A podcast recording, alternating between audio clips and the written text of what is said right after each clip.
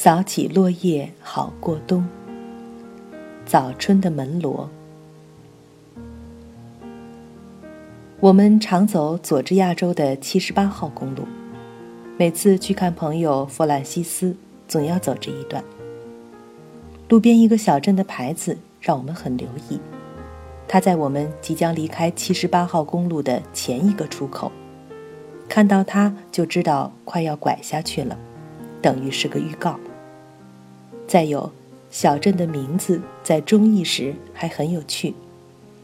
你可以翻作门罗，那是一个著名美国总统的名字；也可以翻作梦露，那是影星玛丽莲梦露的名字。在英语里，就是他，Monroe。进了镇。看了标志牌才知道，这个小镇是在19世纪20年代门罗总统的时代建立的，所以随着当任总统的名字叫了门罗。门罗镇在亚特兰大以东40英里。带我们早春时分来到小镇的，竟是一个60年前的谋杀案。1946年7月25日。在门罗镇附近的一个叫做摩尔滩的河滩边，一群白人三 K 暴徒私刑谋杀了四个黑人。二零零五年四月二日是个星期六，前一天从广播中听到，今天上午门罗的黑人教堂有个摩尔滩事件的纪念集会，随后游行去摩尔滩，在那里有一个追思仪式。早晨起来是个初春特有的大风天，屋前的竹林全都弯着腰。前一天晚上我们已经决定要去，现在听着把房子吹得嘎嘎直响的大风，我们还是上了车。网上有个非营利性组织——摩尔滩纪念协会的网站。作为专题网站，它对事件本身的介绍实在太简要。一共十来句话，没有任何细节。在车上，我们聊着说：“也难怪，六十年前的事情了，细节自然都消失了。再说，我们以前熟悉的几个三 K 谋杀案，都是发生在六十年代民权运动的高潮中。当时全美国都高度亢奋，注视着转折关口中的几个南方州。”出一点事就是国家级大案，而这个案子发生的实在太早，又是在偏远的南方小镇，默默无闻，想来也可以理解。网站上没有死难者照片，却有一个白人小孩照片的注解是：他是目睹惨案发生的证人。小孩给我们留下很深的印象。因为这孩子笑得很甜，目光单纯，他的名字很好记，克林顿·亚当斯。我们特地早一些去，先在小镇上走走。虽然是大风天，可是很晴朗。在阵风的间隙，阳光下的门罗非常温馨。土里土气的小店铺，一家接一家，密密地排在一起。还是传统的形式。看来小镇还没有被现代化的连锁商场击溃，两百年的文化积淀还在那里。我们一向很喜欢逛小镇，走在小街上闲闲的看，总是让自己很放松。可是没过多久，在那个黑人教堂的集会上，我们才知道，很多年来，小镇曾经在轻松外表下。藏着很深的凶险。在集会上主讲的是个黑人州议员，他戴着眼镜，演讲很能够吸引听众。我注意到，很特别的是，他的胸前戴了一枚马丁·路德·金的像章。他讲述了自己的门罗故事。六十年代。他还是个年轻的民权运动者。有一次，他到门罗来活动，当地接待他的一个黑人对他说：“以后你要来这个小镇，先给我们一个电话，我们多去些人去半路接你。接着告诉他，二十年前这里有过一个摩尔滩事件，在黑人社区，恐惧还隐隐地留在那里。那个黑人对他说：“我们不希望你也成为这样的牺牲品。”这是那个州议员第一次听到这个案子。虽然时隔二十年，他站在门罗的土地上，还是很受惊，因为在六十年代的民权运动中，在一些三 K 活动猖獗的地区，他这样的活动者处境可能突然变得很危险。他还介绍说，直到1981年，门罗的黑人争取民权的游行，还有过和一些 3K 成员对峙的情况，场面非常紧张。他指指坐在我们旁边一个叫做鲍勃的黑人说：“当时鲍勃被 3K 绑架了六小时，我们都以为他已经被杀掉了。”这基本上是一个黑人的社会。也来了不少白人，其中将近一半是记者。周议员谈到，他们一直在收集证据。他说：“我们还缺少许多细节。”接着，他举了一些例子。就在这时，坐在我们后面两排的一个白人妇女举起手来说：“我父亲做了口述记录，回忆他目击的摩尔滩事件。你提到的这些细节，里面都有。”周议员问：“你父亲叫什么名字？”他回答说：“克林顿·亚当斯。”那个小孩儿，我忍不住轻轻叫出声来。就是那个小孩儿，那个甜甜的、目光单纯的白人孩子。那妇女自我介绍说自己是亚当斯的大女儿，叫辛迪，她住在佛罗里达。晚上开了一夜的车，就是为了赶来支持这个集会，也为了看看摩尔滩。他指着身边的一个老年妇女说：“这是我父亲的姐姐。”在游行中，亚当斯的姐姐坐车，我们一直和辛迪走在一起，好奇地问东问西。我们被亚当斯的故事深深打动。他的门罗故事，把我们带往美国南方更深的底层。克林顿·亚当斯生长在一个穷苦的白人家庭。1946年，他整整十岁。那个时候，美国南方的贫困农民甚至比殖民时代更没有出路，因为在殖民时代，甚至在建国初期，地多人少。移民都可以无偿分配到土地，可是，在一九四六年，耕地的兼并已经基本完成，一些人因种种原因卖掉土地，变得赤贫，另一些农庄主富裕起来。南方出现了大量没有自己住所的流动佃农，有黑人也有白人。那时，罗斯福总统的新政早已经开始。可是，对穷人施行福利的政策还只是一个概念，一个在逐步推行中的政策，远远没有抵达真正贫困的农村底层。在联邦制的美国，当时联邦政府的权力很小，各地的差距非常大。亚当斯家这样的南方白人民众和黑人一起干活，和黑人做邻居。他们之间有着很深的感情和友谊。一九四六年是二战刚刚结束的时候，黑人乔治参军在澳洲和北非服役了五年，刚刚荣誉退役。亚当斯一向喜欢乔治，把他当做自己最好的朋友。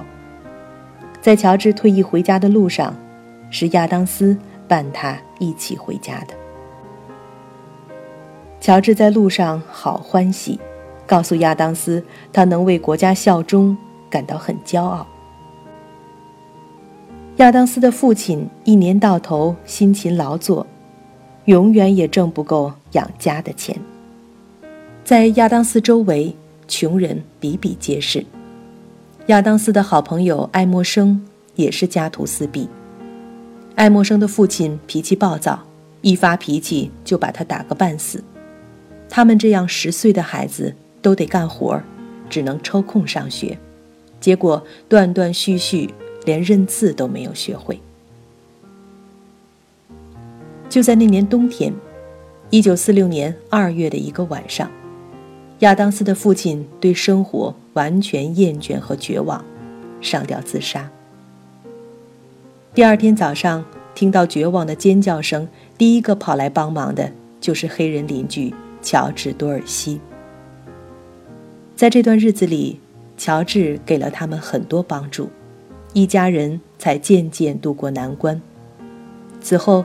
亚当斯和姐姐都必须挑起生活的重担，像骡子一样的干活。一九四六年七月二十五日，亚当斯和爱默生准备一起去摩尔滩放牛。前几天附近出了件事，黑人罗杰听说一个白人农夫和他的妻子有染，两人大吵起来。罗杰在盛怒中用口袋里的小刀刺伤了对方。被警察抓走，在监狱里候审。就在亚当斯、爱默生向河边走去的时候，他们不知道，在城里，庄园主哈里逊借口地里要人干活，付了六百美元为罗杰办了取保候审。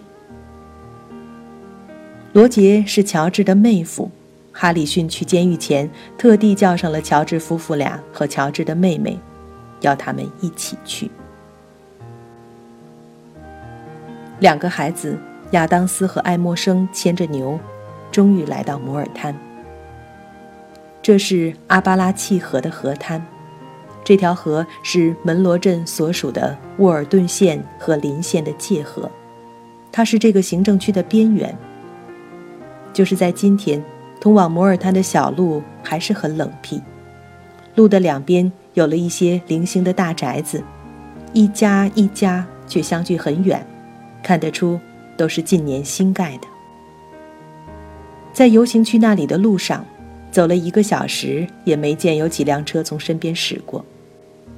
至于摩尔滩，今天还是个不见人烟的地方，可以想见六十年前这里是多么荒僻。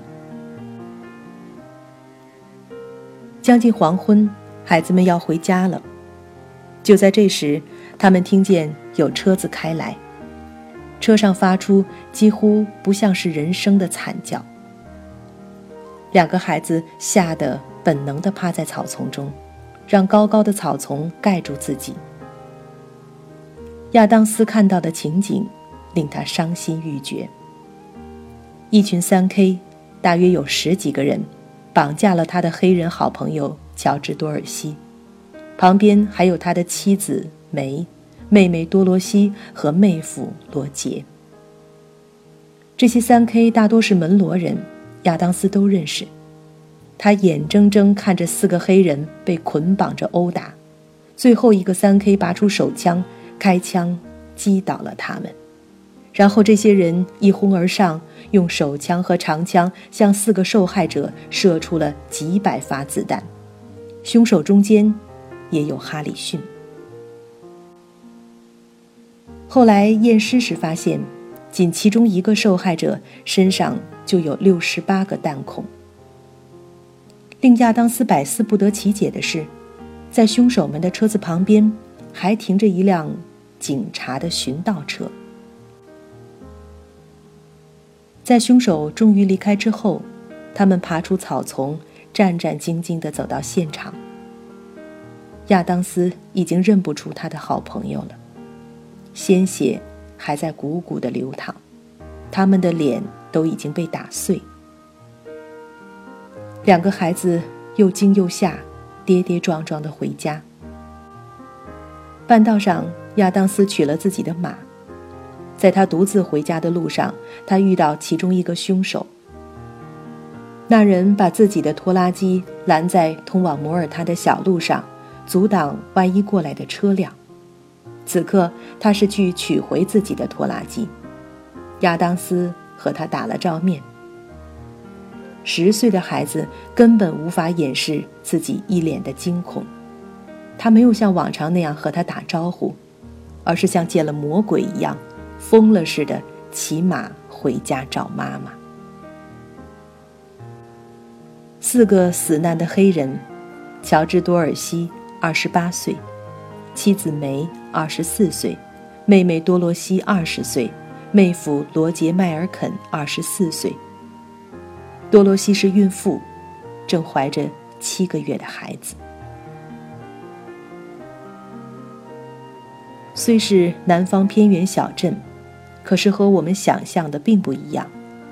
事情发生之后，立即震动了全国。这个佐治亚小镇的案件令杜鲁门总统震怒，他立即下令联邦调查局彻查。他希望罪犯被定罪，受到惩罚。杜鲁门总统出生在一个历史上的蓄奴州，在他生长的环境中，种族主义很普遍。他出生的时候，废奴不过才二十年，而他的长辈们就曾经拥有奴隶。因此，历史学家们说，杜鲁门总统假如是一个种族主义者，也应该不是什么奇怪的事情。可是杜鲁门从当上参议员开始，就表现出对黑人民权的极大关注。他坚决主张和支持反私刑立法，反对种族主义。就在1946年，二战刚刚结束，杜鲁门总统建立了民权委员会，调查全国民权状况，尤其是黑人状况。这个委员会后来提交了著名的1947年民权报告，也就在摩尔滩事件发生的二十三天前，国会刚刚通过了反种族歧视的1946年民权法。可以说，这是后来六十年代风起云涌的黑人民权运动的最初起点。可是，正因为是起点，在几个极端南方州。捍卫黑人民权的环境还远没有成熟。美国的州是自治的，联邦管不着。三 K 的兴起是因为南北战争后，南方民众对北方入侵不满。可是，在三 K 走向恐怖暴力之后，南方的白人民众也开始反感。他们大多有种族偏见，却并不赞成恐怖活动。越来越多的人远离了三 K，可是恐怖活动的特点就是人数很少的恐怖组织也足以威慑一个地区。经过大规模调查，案子进入了起诉前的大陪审团阶段。有个黑人孩子在大陪审团作证说，事发那天他听见一些人在准备私刑用的绳子，还又说又笑。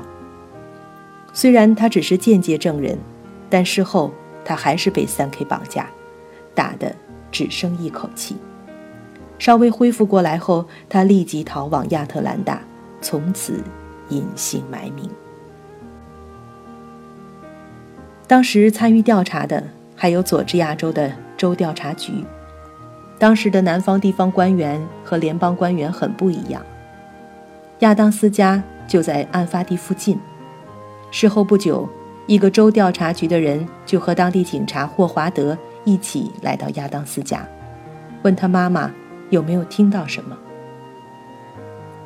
亚当斯一直在为自己的好朋友乔治不平，他按捺不住，从一边冲过来说：“我知道是谁干的。”接着，他一五一十地叙述了经过。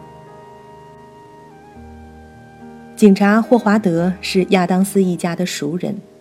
年初，亚当斯父亲自尽以后，乔治奔去镇上给警察局打电话，就是霍华德来处理的。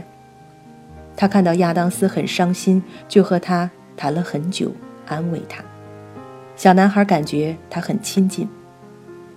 这时，霍华德默不作声，待亚当斯讲完，他在一边招招手：“孩子。”你过来。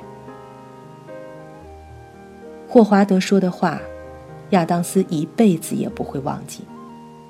他把手放在亚当斯的肩上，对他说：“让我告诉你一个小秘密，你不要告诉任何人。我能够做的，只是把你看见的那几个人抓起来。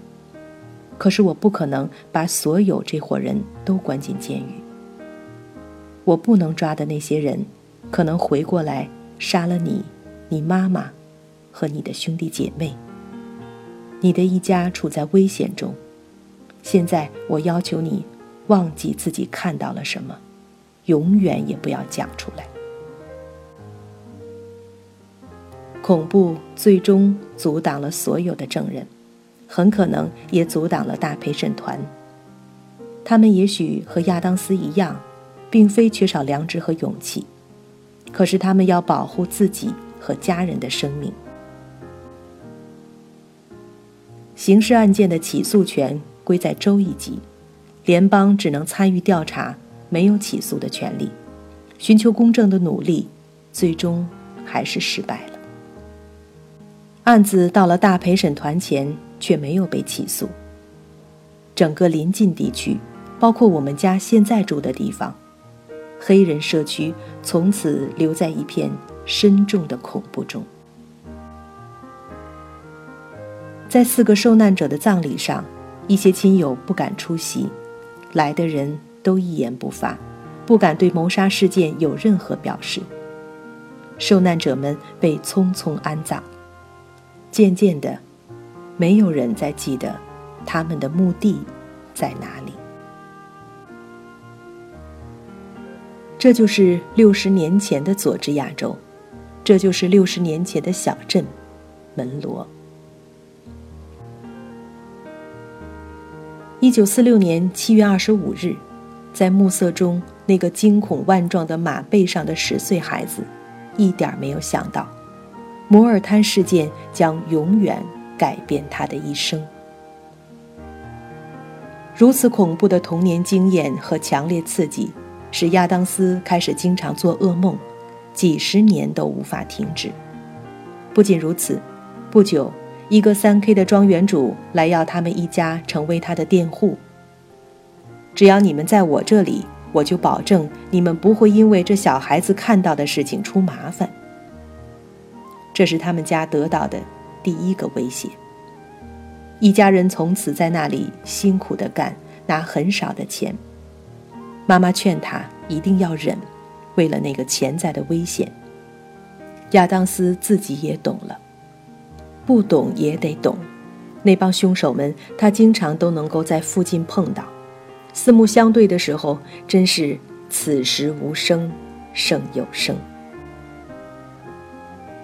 一个喜欢亚当斯的黑人拖拉机手教会了他开拖拉机。